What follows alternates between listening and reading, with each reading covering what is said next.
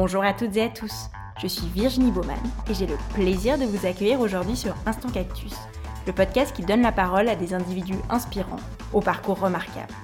Leur point commun Ils ont su croire en eux afin de prendre leur envol et mettre en scène leur passion, talent, conviction et potentiel. Au-delà d'une simple valorisation de ces vécus passionnants, Instant Cactus se veut aussi une exploration des réflexions et questionnements qui ont jalonné leur chemin. En espérant que leurs parcours et leurs mots vous insufflent l'envie de prendre votre envol, je vous souhaite une très belle écoute. Pour ce nouvel épisode, je m'entretiens avec Arthur Germain, l'un des cofondateurs de OneDoc, la plateforme leader en Suisse de la prise de rendez-vous médicaux en ligne, qui se donne pour mission de simplifier le quotidien des professionnels de santé et des patients. Salut Arthur, merci beaucoup pour ton accueil aujourd'hui. Salut. Je vais te laisser te présenter d'abord et puis nous expliquer en quoi consiste euh, voilà, OneDoc et quelles en sont les fonctionnalités. Ouais, bien sûr. Donc je m'appelle Arthur, je suis cofondateur de OneDoc. On a lancé il y a 4 ans maintenant. En fait, on a une plateforme de prise de rendez-vous médicaux en ligne. Donc tout simplement, en fait, un patient peut aller sur onedoc.ch, peut chercher euh, une spécialité, il peut chercher euh, un lieu, et puis il voit la liste des médecins qui correspondent à, à sa recherche donc euh, qui apparaît et puis il peut sélectionner tout simplement bah, le médecin qui lui convient, voir ses disponibilités et prendre son rendez-vous directement en quelques clics.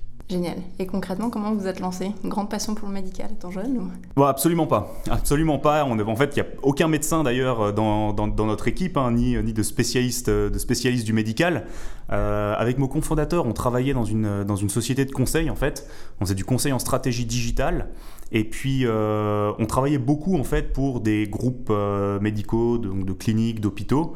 Et on s'est rendu compte qu'en Suisse, il y avait un manque, on va dire, de produits digitaux qui était vraiment spécifique à ce, à ce marché médical.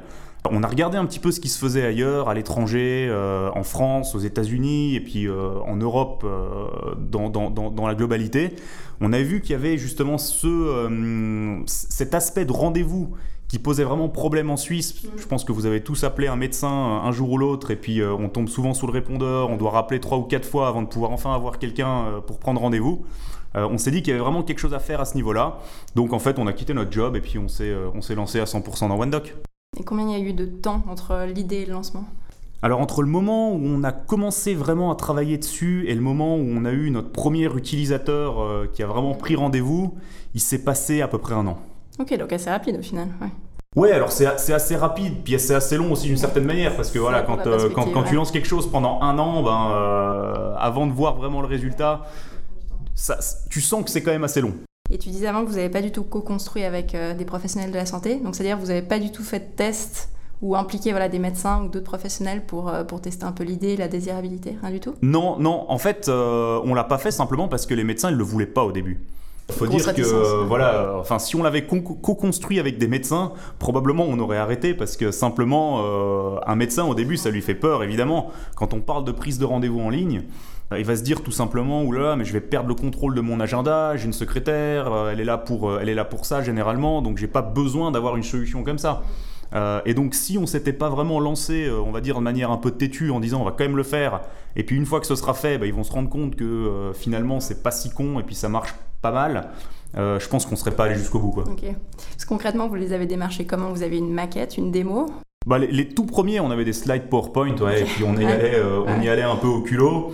Et puis après, on a commencé à avoir un prototype, on a commencé à avoir une démo, euh, on a commencé à avoir un petit peu plus de contacts euh, dans le, dans le milieu médical. Puis c'est comme ça qu'on a réussi à créer un peu notre, notre réseau au début. Ok. Euh, ça fonctionne comment pour eux, du coup, en termes de tarification? Il y a un abonnement, je crois Ouais, exactement. Alors eux, c'est un abonnement mensuel, en fait, qui varie un petit peu en fonction des prestations dont ils ont besoin. Mais c'est grosso modo une centaine de francs par mois. Mhm. Ce qu'on fait surtout bien, c'est l'intégration avec leur, avec leur dossier patient tous les médecins, en fait, ils ont un logiciel euh, depuis lequel, en fait, ils gèrent la facturation, ils gèrent le dossier, et ils ont déjà normalement un agenda dans ce logiciel-là. Nous, on a mis en place des interconnexions avec tous ces logiciels pour que justement ben, l'adoption de OneDoc soit la plus simple possible et que ça donne pas plus de travail à leur secrétariat. Concrètement, donc vous faites l'accompagnement, vous allez chez les médecins, il y a une team qui va euh, Ouais, ouais, exactement, exactement. En fait, on a vraiment une, une, équipe, une équipe commerciale et support euh, qui va, euh, qui va vraiment visiter en fait les médecins, les cabinets, les centres médicaux. Euh, et qui bah, va les former surtout à l'utilisation déjà, parce que c'est quelque chose de nouveau pour eux et puis qu'ils ont besoin d'être accompagnés. Et puis, si besoin, va faire les quelques ajustements techniques qui, Qui sont qui a, nécessaires. voilà, exactement, qui sont nécessaires sur leur plateforme. Mais en règle générale, c'est relativement simple et puis assez euh, ça, se fait, ça se fait rapidement. Et au début, vous êtes financé, donc pas de levée de fonds. J'ai écouté un podcast le jour que tu avais fait, euh, je crois que Jenny Lem, sauf erreur. Ouais, c'est ça, Vous c'est t'expliquer un ça. peu les raisons, est-ce que C'est ça. du coup tu peux nous réexpliquer ça? Ouais, ben, ben en fait, euh, on va dire que quand on lance une start-up, il y a toujours cette image des grandes boîtes américaines ou des grandes start-up américaines où on se dit ah, il faut lever, il faut lever des millions et puis comme ça t'es dans la presse, t'es dans le journal, t'es content. Et évidemment, je pense que c'est un c'est c'est un boost et une petite motivation, on va dire euh, perso, de se dire c'est génial, euh, je suis dans la GFI et puis Ça- euh, ça on m'a dit que on m'a dit, on a dit que j'ai levé des fonds, donc potentiellement mon idée fonctionne. Mais on s'est rendu compte assez vite en fait que dans le médical en Suisse, c'est pas comme ça qu'on allait réussir à avoir la confiance des médecins. Euh, le médecin, il s'en fout qu'on ait levé 10 millions ou qu'on n'ait pas levé. Lui, ce qu'il veut, c'est qu'on ait un produit qui fonctionne. Et c'est pas ça qui va nous faire plus de pub ou plus de communication auprès des, auprès des médecins. Donc finalement, on n'avait pas besoin de cet argent, puisque on a les compétences, nous, à l'interne, pour le faire, pour le développer, pour aller le vendre au début, en tout cas. Euh, et donc, euh, on a plutôt parti du principe de se dire, bah voilà, on va garder le contrôle sur notre boîte, on va garder euh, 100% du capital, on va vraiment la développer le plus possible. Et en fonction du développement, bah, on verra si on a besoin ou pas de, de- de lever des fonds. Et puis il s'est avéré en fait qu'on n'a pas eu spécifiquement besoin de le faire parce que euh, au fur et à mesure, on a eu des revenus qui nous ont permis de pouvoir euh, rémunérer ben, l'ensemble de nos employés et puis euh, d'avancer comme ça. Si tu parlais d'équipe avant, donc vous avez toutes les compétences en interne, vous sous-traitez rien du tout? Non, on sous-traite rien du tout. Et comment vous avez constitué l'équipe au début? Vous étiez que deux, je crois, au tout départ. Bah, au début, on était que deux, ouais, exactement. Exactement. Il y avait euh, donc euh, Alex, qui est euh, mon cofondateur, qui lui s'occupait vraiment de la partie technique. Moi, je m'occupais plutôt de la partie, euh, de la partie commerciale au début. hein. Et puis, bah, en fonction de l'avancement, en fonction des différentes touches qu'on avait à gauche, à droite, voilà, on a pu commencer à engranger un petit peu plus de revenus et embaucher des nouveaux, des nouveaux collaborateurs, notamment dans l'équipe commerciale, qu'on a vraiment essayé de grandir le plus possible. Une fois qu'on a une solution technique qui tient la route, qui tourne, c'est vrai que l'effort principal, il doit être plutôt fait euh, du, côté, euh, du côté commercial. Et vous arrivez au début, euh, enfin vous avez, vous faisiez 100% ça, c'est-à-dire la rémunération, c'était euh, vos économies. et- Ouais, en fait, on n'avait Ouais. pas de rémunération au début. Enfin, nous, Ouais, euh, enfin, personnellement, c'est ouais, ça, exactement, exactement. Dès qu'on a commencé à avoir des revenus, en fait, ces revenus, ils ont été utilisés pour euh, rémunérer, rémunérer nos collaborateurs. Et puis nous, bah, c'est que plus tard, en fait, quand on a vraiment, voilà, pu, pu emmagasiner un petit peu plus, on va dire, de, de revenus, qu'on a commencé à se payer. exactement. Et on parlait de visibilité avant du côté des médecins, mais du côté, on va dire, euh, consommateur, enfin du particulier qui veut prendre un rendez-vous, ça se passe comment? Vous êtes fait connaître euh, comment? Alors, on a la chance en fait d'être vraiment très très bien référencé sur les moteurs de recherche. Donc euh, nous aujourd'hui, on a à peu près un million de visites par mois sur, euh, sur notre site. Et on a 2000 médecins. Donc on a, on va dire, euh, beaucoup de, beaucoup de demandes par rapport à l'offre qu'on a aujourd'hui. Euh, ce qui d'un côté, euh, ce qui d'un côté est sympa parce que euh, voilà justement c'est utilisé. Et puis euh, notre objectif c'est vraiment de grandir surtout la partie, la partie médecin. parce que c'est vrai que les patients, on les a déjà, et puis quand, quand un médecin vient sur notre plateforme, Ouais, son patients exactement Mmh. viennent aussi, et donc au final, voilà, on capitalise assez vite sur, sur le nombre d'utilisateurs. Vous pouvez faire de la publicité ou pas? Alors nous, on n'en fait pas. D'accord, du On, tout. on pourrait en faire, Ouais. nous, parce qu'on n'est pas, on n'est pas un professionnel de santé. Le professionnel de santé, lui, peut pas faire de la pub. Nous, il n'y a aucune raison Ouais, qu'on puisse pas faire de pub, puisque voilà, on est un intermédiaire. euh, c'est vrai qu'on pourrait, on pourrait le faire, mais euh, encore une fois, je pense que dans le médical, on n'est pas avantagé à faire de la publicité euh, simplement parce que déjà un patient quand il voit une pub médicale, bon, il va quand même se poser la question est-ce que c'est sérieux ou pas? Euh, Je préfère prendre plutôt un résultat de recherche naturel que quelqu'un qui a payé un petit peu plus pour être pour être en premier sur les résultats de recherche. Euh, et puis même, ce serait pas de la bonne crédibilité envers nos médecins. Euh, nous, on leur dit que voilà, euh, on a du référencement naturel, les patients vous trouvent de manière naturelle.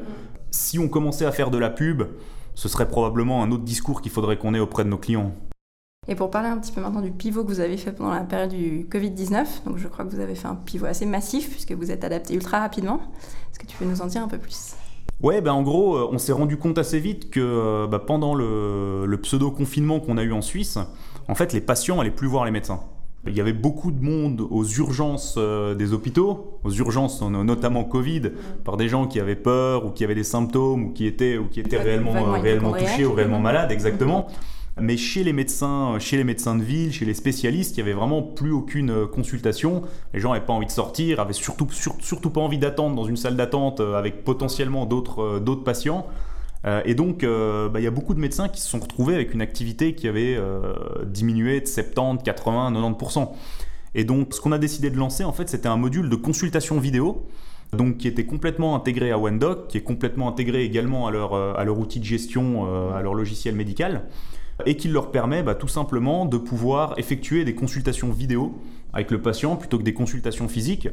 Euh, et tout ça bah, de manière sécurisée, basée en Suisse, euh, voilà, sans qu'aucune donnée euh, parte chez nos amis américains. Ouais, bah, J'imagine du côté patient, il doit quand même y avoir une réticence à se dire en fait, je m'enregistre à raconter voilà, mon intimité médicale, on va dire ça comme ça. Il y, y, avait une réticence ou vous l'avez pas senti? Non, du, du, côté patient, pas trop en fait. Du côté patient, pas trop. Généralement, les réticences, elles viennent plutôt du côté médecin. Euh, parce que les médecins, euh, ça leur fait toujours peur des outils digitaux, ils savent pas trop comment les utiliser, ils connaissent pas, ils connaissent pas trop bien, et puis euh, c'est nouveau pour eux. Et puis généralement, ce qui est nouveau fait peur. maintenant, on va dire le, le, le point positif, c'est que durant le confinement, ils n'ont pas eu le choix. Mm. C'était bah, soit ils consultaient plus, soit ils consultaient en utilisant la vidéo. Et donc, euh, il y a eu vraiment un pivot vers euh, toutes ces solutions de vidéo, hein, mais c'est les nôtres, et puis ça peut être euh, Zoom, ça peut être Skype, ça peut être toutes ces solutions-là. Nous, on a essayé de sortir une alternative qui était basée en Suisse, euh, qui était quand même sécurisé, on va dire, euh, où il n'y avait pas de problème de confidentialité des données, tout ça.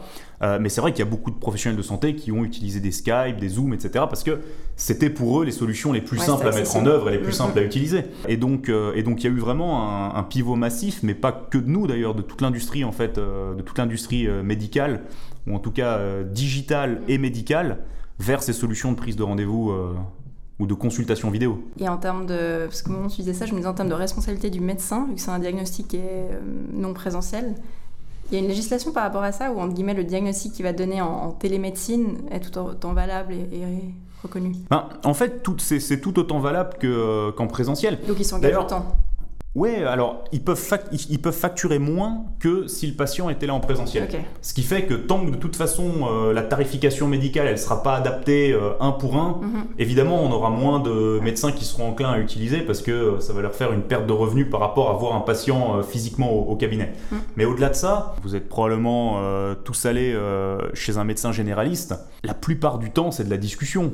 On est en face de la table, on discute, on discute avec le médecin, il pose quelques questions il va éventuellement peut-être euh, voilà sortir son stéthoscope et puis faire un petit examen. Mais c'est vrai qu'il y a beaucoup de spécialités médicales comme ça où il y a plus de discussions que vraiment d'examens physiques. Donc évidemment, tout ce qui est consultation vidéo, ça ne s'adresse pas à l'ensemble, à l'ensemble des médecins. Il y en a certains qui ont vraiment besoin, enfin on peut pas aller chez un ostéopathe hmm. euh, et faire de la consultation vidéo. Ça va être un petit peu plus difficile. Mais il y a quand même tout un, pan, tout un pan de la médecine qui permet de faire un certain nombre de choses à distance ce sera probablement jamais 100%, mais voilà. En tout cas, pour avoir un renouvellement d'ordonnance, pour faire un suivi de consultation, euh, on a même des dentistes qui, ont, qui ont utilisé des consultations vidéo pour faire des, euh, pour faire des suivis de des suivis de, d'opérations. Typiquement, ah, euh, voilà, je me suis fait je me suis fait arracher une dent. Il y a eu des fils qui, enfin, on m'a mis des fils pour faire pour faire cicatriser. Avec un téléphone, on peut déjà voir si oui ou non euh, ça a bien pris, ça a pas bien pris, et puis s'il y a besoin de venir ou pas au cabinet. Euh, et ça permet de pouvoir faire un triage aussi entre les cas qui sont urgents où euh, on leur dit vraiment bah, venez tout de suite parce que là il faut pas attendre. Ou alors bah, écoutez on pourra voir ça le mois prochain quand la situation elle se sera un petit peu améliorée. Et en termes toi de tes équipes, comment ça s'est fait le PIO bah, J'imagine que c'était dans le rush. Ouais, alors c'était dans le rush évidemment, euh, c'était à distance aussi parce qu'on n'était plus, on plus au bureau, on était tous, euh, on était tous à la maison. Mais, euh, mais ça s'est plutôt bien passé. Nous, on est une, on est une équipe qui est assez jeune. On a vraiment un mode, un mode de fonctionnement qui est start-up. Hein. Mm. Donc, on c'est ça exactement. on est hyper agile. On n'a pas un planning sur trois ans qui est défini en se disant, bah, c'est ça qu'on va faire maintenant. Et puis, s'il y a un changement, c'est la panique. Donc, je pense que tout le monde est un petit peu habitué à qu'on change d'avis, qu'on prenne des décisions qui sont des fois pas alignées avec tout ce qu'on a fait jusqu'à présent. Et puis euh, ça s'est passé, euh, ça s'est passé plutôt pas mal quoi. Ouais, personne n'a râlé. non non, personne n'a râlé. Personne n'a râlé. Tout le monde était plutôt content d'avoir un petit peu de choses à faire pendant cette période parce que c'est vrai que par rapport à d'autres business qui se sont retrouvés avec plus d'activité, avec du chômage partiel, avec euh, voilà des mm. conditions qui étaient quand même un petit peu difficiles. C'est vrai que nous, on a eu la chance d'avoir du travail, d'avoir des choses à faire, de pouvoir continuer à embaucher toutes nos équipes à 100%. On a recruté trois personnes pendant la crise du Covid. Ah, Donc c'est vraiment des choses voilà, qui, qui, qui sont assez mm. positives. Et puis je pense que l'équipe, l'équipe elle l'a ressenti aussi. Donc pour eux, c'était plutôt, plutôt cool. Plutôt positif, ouais. Vous êtes lancé il n'y a pas trop longtemps, je crois, sur le marché suisse-allemand aussi? Oui, oui, oui, Alors pour bah, le marché suisse-allemand, on, y est entre guillemets depuis longtemps parce qu'on a certains clients historiques euh, qui sont là-bas, mais c'est vrai qu'on n'était pas très actifs. Là, euh, depuis janvier, on a vraiment commencé maintenant à lancer euh, sérieusement. On a un bureau à Zurich, on a cinq personnes maintenant qui sont, qui sont à temps plein en Suisse alémanique. Et ça se passe plutôt bien. Ça se passe plutôt bien. Il faut reconstruire pas mal de choses parce que voilà, enfin maintenant toute la, toute la réputation qu'on a auprès des médecins en Suisse romande, ben, évidemment, ça, ça passe pas la barrière de Rochki, donc euh, il faut qu'on il faut qu'on fasse la même chose maintenant en Suisse alémanique.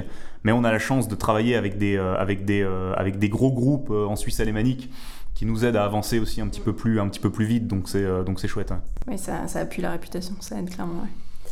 Et tu parlais au début, enfin tu évoquais que la Suisse a un gros retard en matière de numérisation, digitalisation dans le système de santé.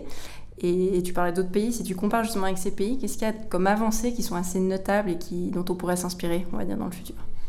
Il y, a, il y, a, beaucoup de choses, hein. il y a beaucoup de choses, notamment euh, tout ce qui est par exemple le dossier, euh, le dossier informatisé des patients. Qui chez euh, repoussé, je crois. Alors ouais, c'est ça, en Suisse, il y a chaque canton mm. qui fait son propre dossier, on a dépensé des centaines de millions, il n'y a rien qui marche. On va dans des pays comme, comme la Suède, comme la Finlande, comme la Norvège, qui ça fait des années qu'ils ont déjà ces dossiers qui sont en place. Euh, qui fonctionne, tout le monde l'utilise, que ce soit les médecins, des hôpitaux, euh, des cabinets privés, des cabinets, enfin des, des, des, hôpitaux publics. Donc voilà, on a déjà à ce niveau-là vraiment, vraiment un, retard euh, incroyable. Et puis c'est aussi dû au fait que ben, on est plutôt sur du fédéral qui pousse les cantons à faire des choses plutôt que ce soit vraiment la confédération exactement qui mm. décide, c'est comme ça et c'est pas autrement. Il faudrait qu'il y ait quelqu'un un jour qui le dise et puis qui dise, ben voilà, la Confédération a mis en place ce dossier et maintenant tout le monde l'utilise ou plus personne n'est remboursé. Bon, bah là au moins ça réglera les choses et puis on ira un petit peu plus vite. Euh, et là, vu comme c'est parti, je pense qu'on en a encore pour 10 ans avant d'avoir un truc qui tienne, qui tienne la route. Hein. C'était normalement printemps 2020 et après finalement l'année prochaine, mais je pense qu'on en a encore pour un moment. Ouais, ouais. Ça, c'est en plus les retours qu'on en a, des médecins qui le testent, qui l'utilisent à gauche, à droite. Euh, enfin. Voilà, en Suisse alémanique, c'est pareil. Hein, les entreprises qui, qui, qui, s'en chargent détournent leurs fonds pour faire d'autres choses avec. C'est enfin, dans, les, dans les journaux une fois tous les trois jours. On va dire, voilà. C'est vraiment quelque chose qui a été mal géré, euh, qui a été mal géré, puis euh, qui pourrait être beaucoup mieux fait. Euh, à ce niveau-là. Après, il y a toutes ces petites fonctionnalités, on va dire, on va dire digitales, qui sont euh, bah, assez utilisés dans d'autres pays, hein, même, même la consultation vidéo.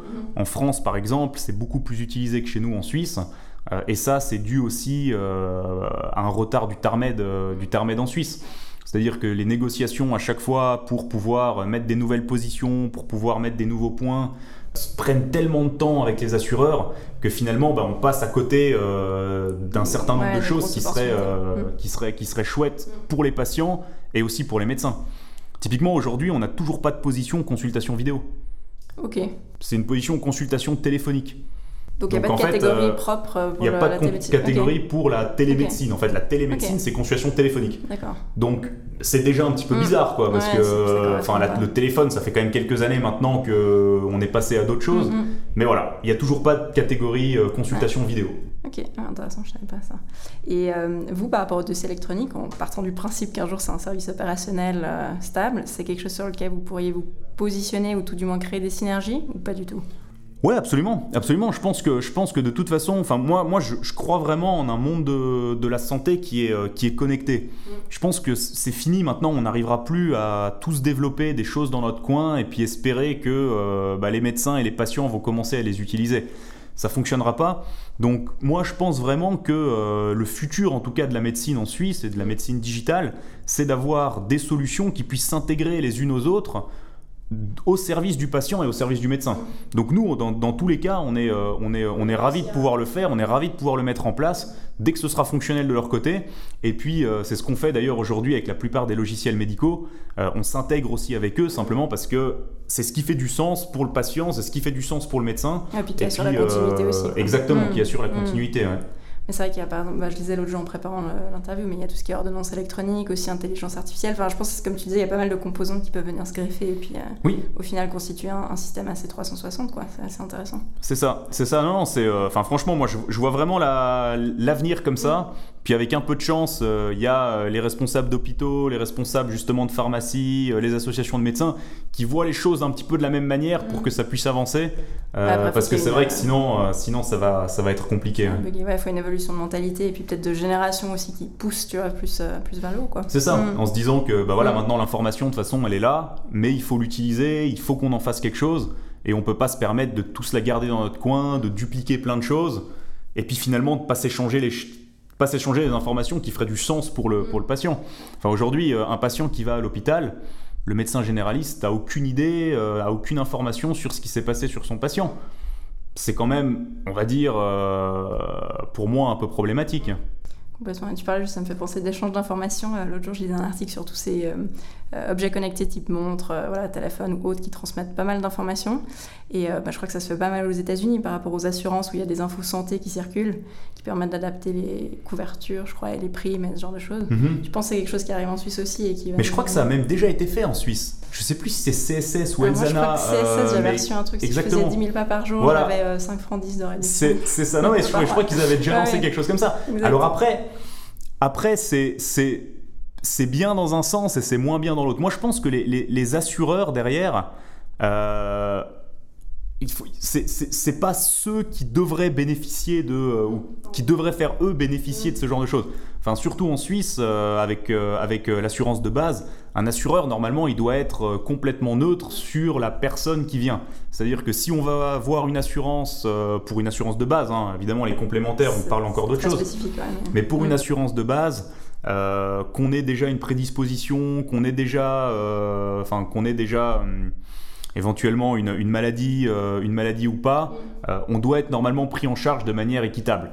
Donc c'est là où peut-être euh, d'échanger ce genre d'informations avec l'assureur en amont, et c'est peut-être pas idéal. Ça, et puis le mode de vie, parce que tu peux être super sédentaire, et puis pourquoi tu serais pénalisé? Enfin, tu vois, il y a d'autres personnes qui au contraire seraient très mobiles, euh, voilà, auraient des avantages. Après, c'est discutable, mais... C'est voilà, mm. c'est toujours compliqué, on va dire, c'est difficile de rester neutre. Moi, je pense que les informations, plutôt que d'aller aux assureurs, elles devraient aller au médecin. Mm. Parce que le médecin, de savoir si je suis resté assis toute la journée ou si j'ai fait mes 10 000 pas, pour lui, l'information, elle est plus utile que pour l'assureur. L'assureur, lui, euh, il s'en fiche au final de ça. Il a juste envie de te faire payer plus cher ou moins cher. C'est ça, au médecin, c'est euh... partage de données plus éthique. Enfin, voilà, il y a un peu une. Mais c'est ça, exactement. Alors que le médecin, il est quand même censé être là pour la santé, pour le bien-être, pour le mieux-être. Et donc, euh, et donc, moi, je pense que ces informations-là, elles devraient aller au médecin plutôt que d'aller aux assureurs. Affaire à suivre. et toi, du côté de OneDoc, est-ce qu'il y a des projets de développement que tu souhaiterais partager ici? Écoute, euh, on a on a deux trois deux trois trucs euh, sur le sur le feu là, mais qu'on va lancer probablement dans les prochains mois. Alors je vous laisserai aller euh, checker sur sur sur OneDoc à ce à ce moment-là. Non, sinon sinon nous on est vraiment en train d'avancer maintenant beaucoup avec avec des hôpitaux, avec des avec des gros cliniques, enfin des grosses cliniques, des gros centres médicaux.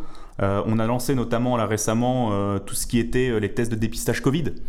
Donc on travaille maintenant avec l'hôpital de la Tour, avec les HUG, euh, avec la clinique de Carouge, avec, euh, Unilab, avec euh, l'hôpital du Valais, enfin avec vraiment beaucoup d'institutions maintenant pour gérer justement tout ce, flux de patients qui veulent se faire tester pour le Covid. Donc d'ailleurs si vous avez des symptômes, hein, prenez rendez-vous et puis allez vous faire, euh, allez vous faire dépister le plus vite possible. Et puis euh, bah, pour ça, vous pouvez aller sur onedoc.ch, dépistage Covid, et puis vous avez tous les centres, euh, en tout cas la plupart des centres en Suisse romande qui le proposent pour pouvoir, pour pouvoir prendre rendez-vous. puis ça, c'est quelque chose qu'on a aussi lancé assez récemment. Jusqu'à présent, nous, on était vraiment sur les spécialités médicales, enfin médicales dans le sens large, donc médecins, dentistes, puis aussi les thérapeutes. Et voilà, le dépistage Covid, c'est quelque chose de nouveau qu'on a ouvert aussi, mais pour répondre à un besoin qui est là euh, aujourd'hui, qui j'espère sera plus là demain, mais euh, je pense qu'on en a encore pour quelques mois. Et vu qu'on arrive à la fin, est-ce qu'il y a un conseil que tu aurais voulu te donner quand tu t'es lancé? Ouais, alors je, bah, je, pense que de toute façon, pour tous ceux qui veulent se lancer, il euh, n'y a, pas d'autre choix que de le faire.